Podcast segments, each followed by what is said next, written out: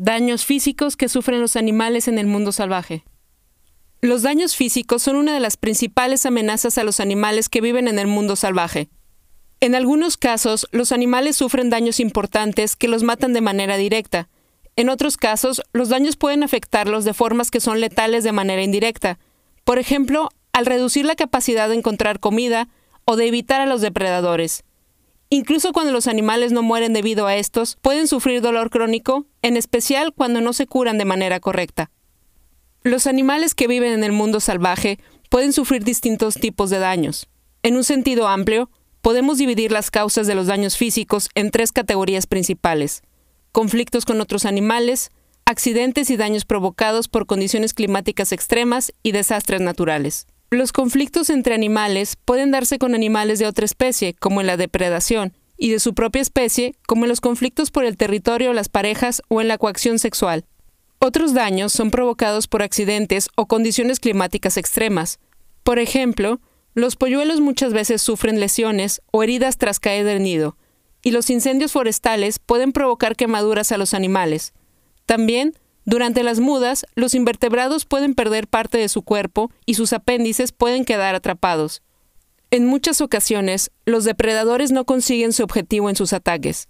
A menudo sus víctimas consiguen escapar, incluso tras ser capturados en un inicio, pero pueden sufrir daños terribles. Por ejemplo, los erizos sufren daños en las patas tras ser atacados por zorros y en ocasiones las pierden. Los anfibios como las ranas sufren a menudo deformidades como la pérdida o el crecimiento parcial de patas. Estas deformidades son provocadas por la depredación selectiva de renacuajos por parte de ninfas de anisópteros.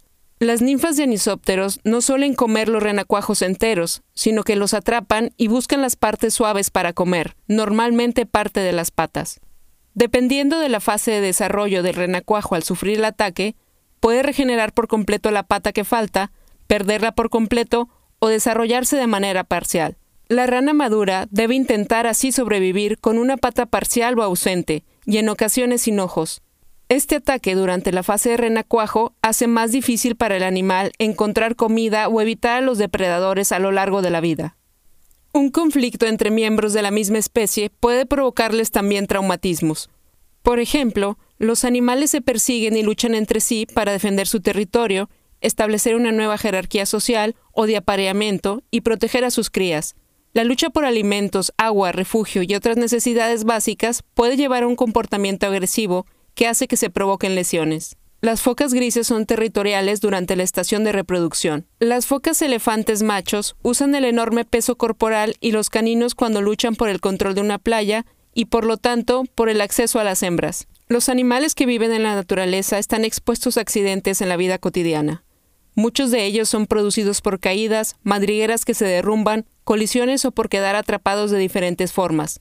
Las aves chocan contra los árboles, los elefantes quedan atrapados en los pantanos, los ciervos se perforan los ojos con las ramas bajas y las ardillas caen de los árboles. Asimismo, los animales pueden lesionarse durante las peleas. Muchos animales sufren daños por aplastamiento.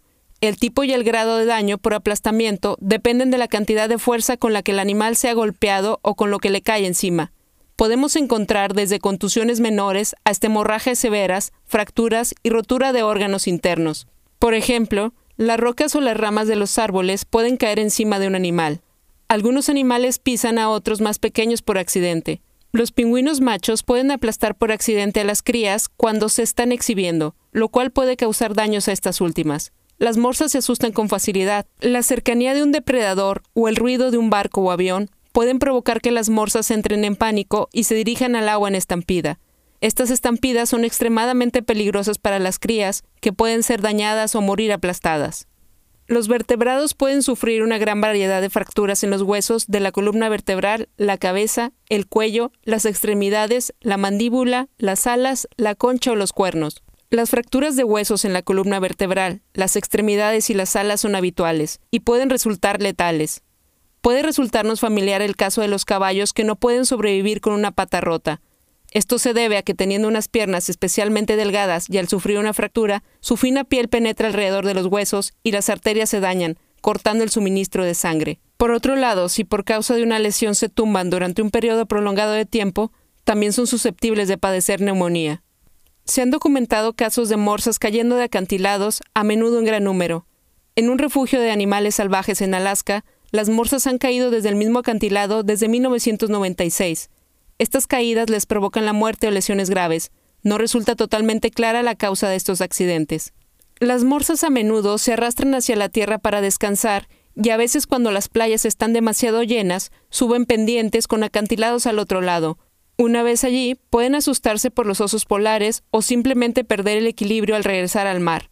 Las aves tienen patas que se rompen con facilidad por ser pequeñas y a menudo huecas. También pueden volverse frágiles debido a la desnutrición o a una puesta excesiva de huevos. Las aves sufren a menudo roturas de patas cuando se pelean con otros animales, cuando sufren caídas o colisiones o son pisadas de manera accidental por otro animal más grande. La rotura de huesos en las patas o alas de las aves voladoras y de los pingüinos son graves y a menudo letales. La delgadez de los huesos de las aves voladoras les ayuda a volar, pero hace que estos sean más propensos a romperse o fragmentarse.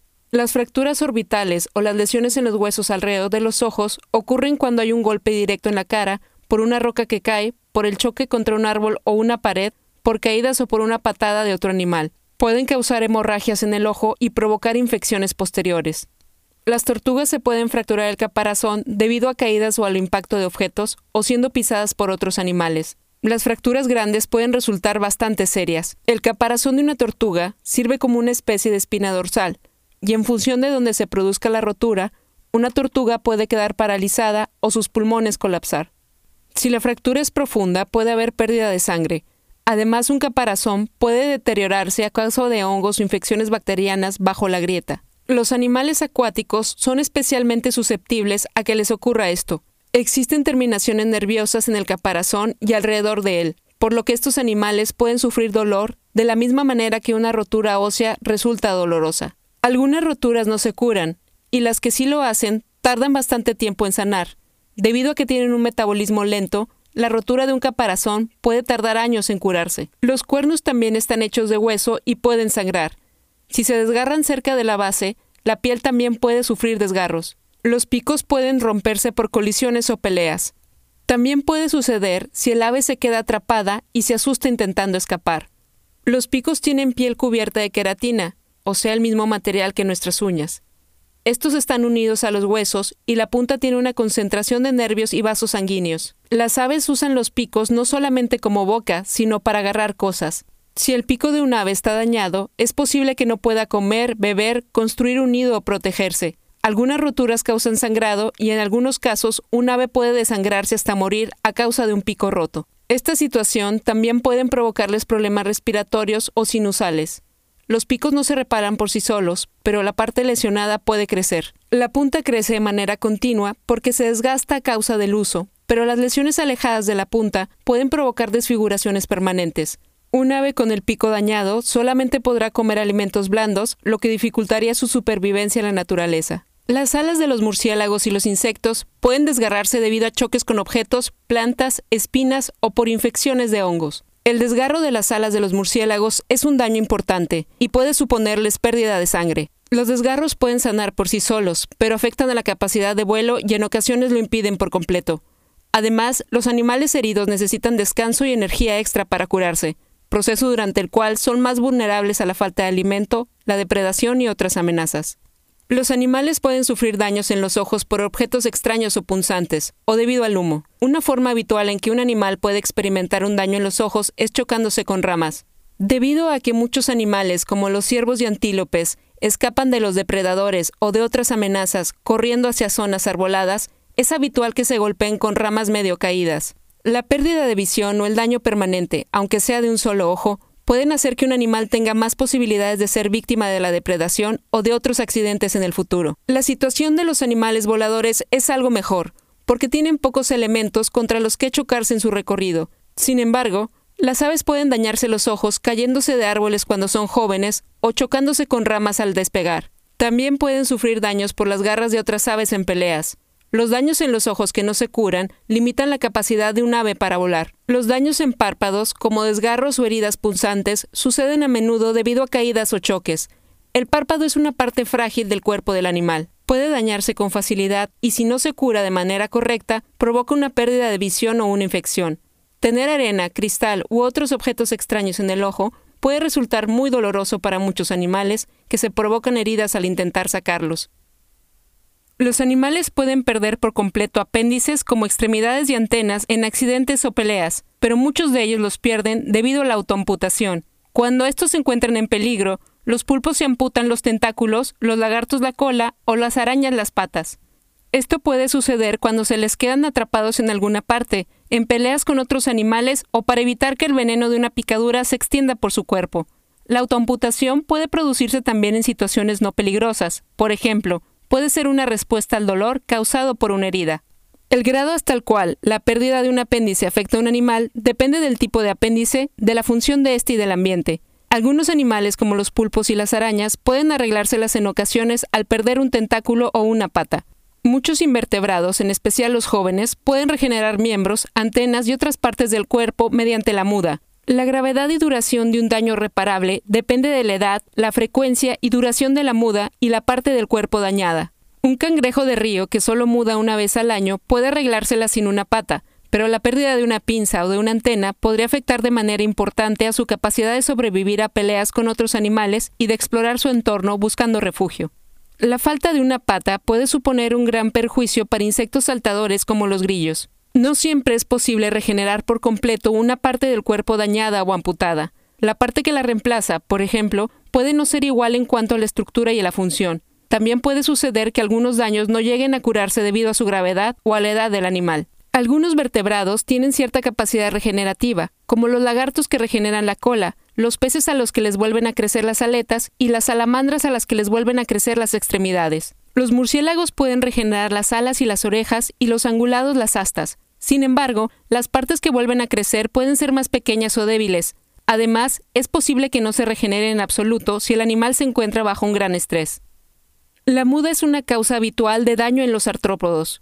Aunque no estén heridos, los artrópodos necesitan mudar el exoesqueleto para crecer, y el nuevo exoesqueleto debe endurecerse o reconstruirse junto con otras partes del cuerpo como el revestimiento de los órganos. Aunque los artrópodos son vulnerables a los daños externos durante la muda, tienen más posibilidades de morir o resultar heridos mientras su nuevo exoesqueleto es todavía suave debido a problemas durante el complejo proceso de muda. Podrían no conseguir regenerar la parte herida del cuerpo, lo cual supondría una reducción en la actividad hasta la siguiente muda, que podría tener lugar en meses o incluso años. Esto resulta peor en el caso de los animales de mayor edad, que tienden a mudar con menor frecuencia al envejecer. Algunas larvas no pueden respirar mientras su exoesqueleto se está desprendiendo y se pueden asfixiar si el proceso dura demasiado. Las larvas de las efímeras pueden necesitar más oxígeno antes de mudar porque se desprenden del epitelio traqueal y dejan de respirar durante el proceso de muda. En otras especies, la liberación del exoesqueleto puede durar meses y si se atasca, los animales pueden resultar aplastados hasta morir al crecer dentro. Los artrópodos que mudan pueden también perder alguna de las extremidades, aplastarse los pulmones o dañarse un ojo u otro tejido suave. Los daños son más probables si un animal sufre una muda normal del exoesqueleto, un problema denominado disectisis, que puede ser provocado por el estrés. Algunos daños provocan hemorragias que ponen en riesgo la vida. Los animales son más susceptibles a ataques de depredadores o de animales de la misma especie mientras están mudando. Por ejemplo, es más probable que las gambas sean dañadas o matadas por otras gambas durante ciertas fases de la muda. Los animales que viven en el mundo salvaje a menudo tienen que enfrentarse a condiciones climáticas extremas. Debido a esto pueden verse dañados de formas que pueden ser muy dolorosas, debilitantes o mortales. Las tormentas son un peligro para los animales que no pueden buscar refugio. Los animales marinos pueden ser arrojados contra las rocas durante una tormenta. Las aves acuáticas son golpeadas por bolas de hielo durante las tormentas de granizo. Esto puede provocar un daño a los órganos internos, la rotura de alas y extremidades y lesiones oculares. Las aves acuáticas están especialmente en riesgo por este motivo. La sobreexposición al sol puede producir quemaduras solares cuya gravedad puede ir desde quemaduras leves hasta la destrucción completa de la piel y los tejidos subyacentes. Las heridas más graves pueden ser letales. Animales como hipopótamos, elefantes y cerdos tienen una piel sensible. Para evitar quemaduras solares se cubren la piel con barro. Cuando este no es de fácil acceso, lo cual ocurre, por ejemplo, durante las sequías, pueden sufrir graves quemaduras. Una sequía ocurrida en 2007 en Lamu, en el norte de Kenia, provocó que hipopótamos y otros animales quedaran atrapados en estanques de barro secos. Al ser incapaces de cubrirse la piel con una capa protectora de lodo húmedo, Muchos de ellos sufrieron graves quemaduras solares. El clima frío también puede causar lesiones a los animales que viven en la naturaleza. Estos pueden llegar a sufrir congelación. También las aves pueden perder las patas al quedar atrapadas en barandillas congeladas. Cuando un animal se ve dañado pero no muere, puede sufrir de varias maneras. En primer lugar, por el dolor provocado por las heridas. Un animal herido puede experimentar un intenso dolor y malestar. El dolor puede llevar también a comportamientos que resultan peligrosos para el animal, como una reducción del consumo de comida y agua que provoca pérdida de peso, degradación muscular y alteración de la respiración. En segundo lugar, es probable que un animal dañado sufra causa de varios problemas debido a las infecciones y enfermedades relacionadas. Sin tratamiento médico, una infección es el correlato natural de una herida en el mundo salvaje. Los tejidos dañados tienden a infestarse por parásitos, algo conocido como miasis, la infestación parasitaria puede resultar extremadamente dolorosa y provocar complicaciones adicionales como diarrea, vómitos y trastornos visuales.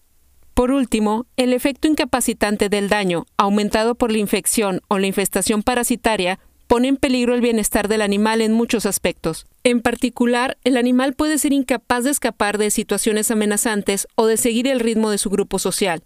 También pueden ser incapaces de comer o beber de manera adecuada, con el consiguiente riesgo para su salud y para seguir con vida. Los animales dañados pueden convertirse en objetivos preferentes de los depredadores y de los miembros competitivos de su propia especie. Existen abundantes evidencias científicas sobre la correlación entre la mala condición física y la depredación. Los depredadores no cazan de manera aleatoria, sino que seleccionan individuos que parecen débiles, incluyendo los que muestran síntomas de enfermedad.